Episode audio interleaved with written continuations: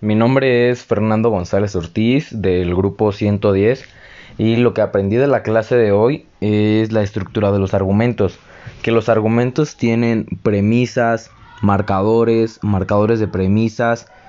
y marcadores de conclusiones y algunas otras. También entendí que con cualquier tema de conversación podemos argumentar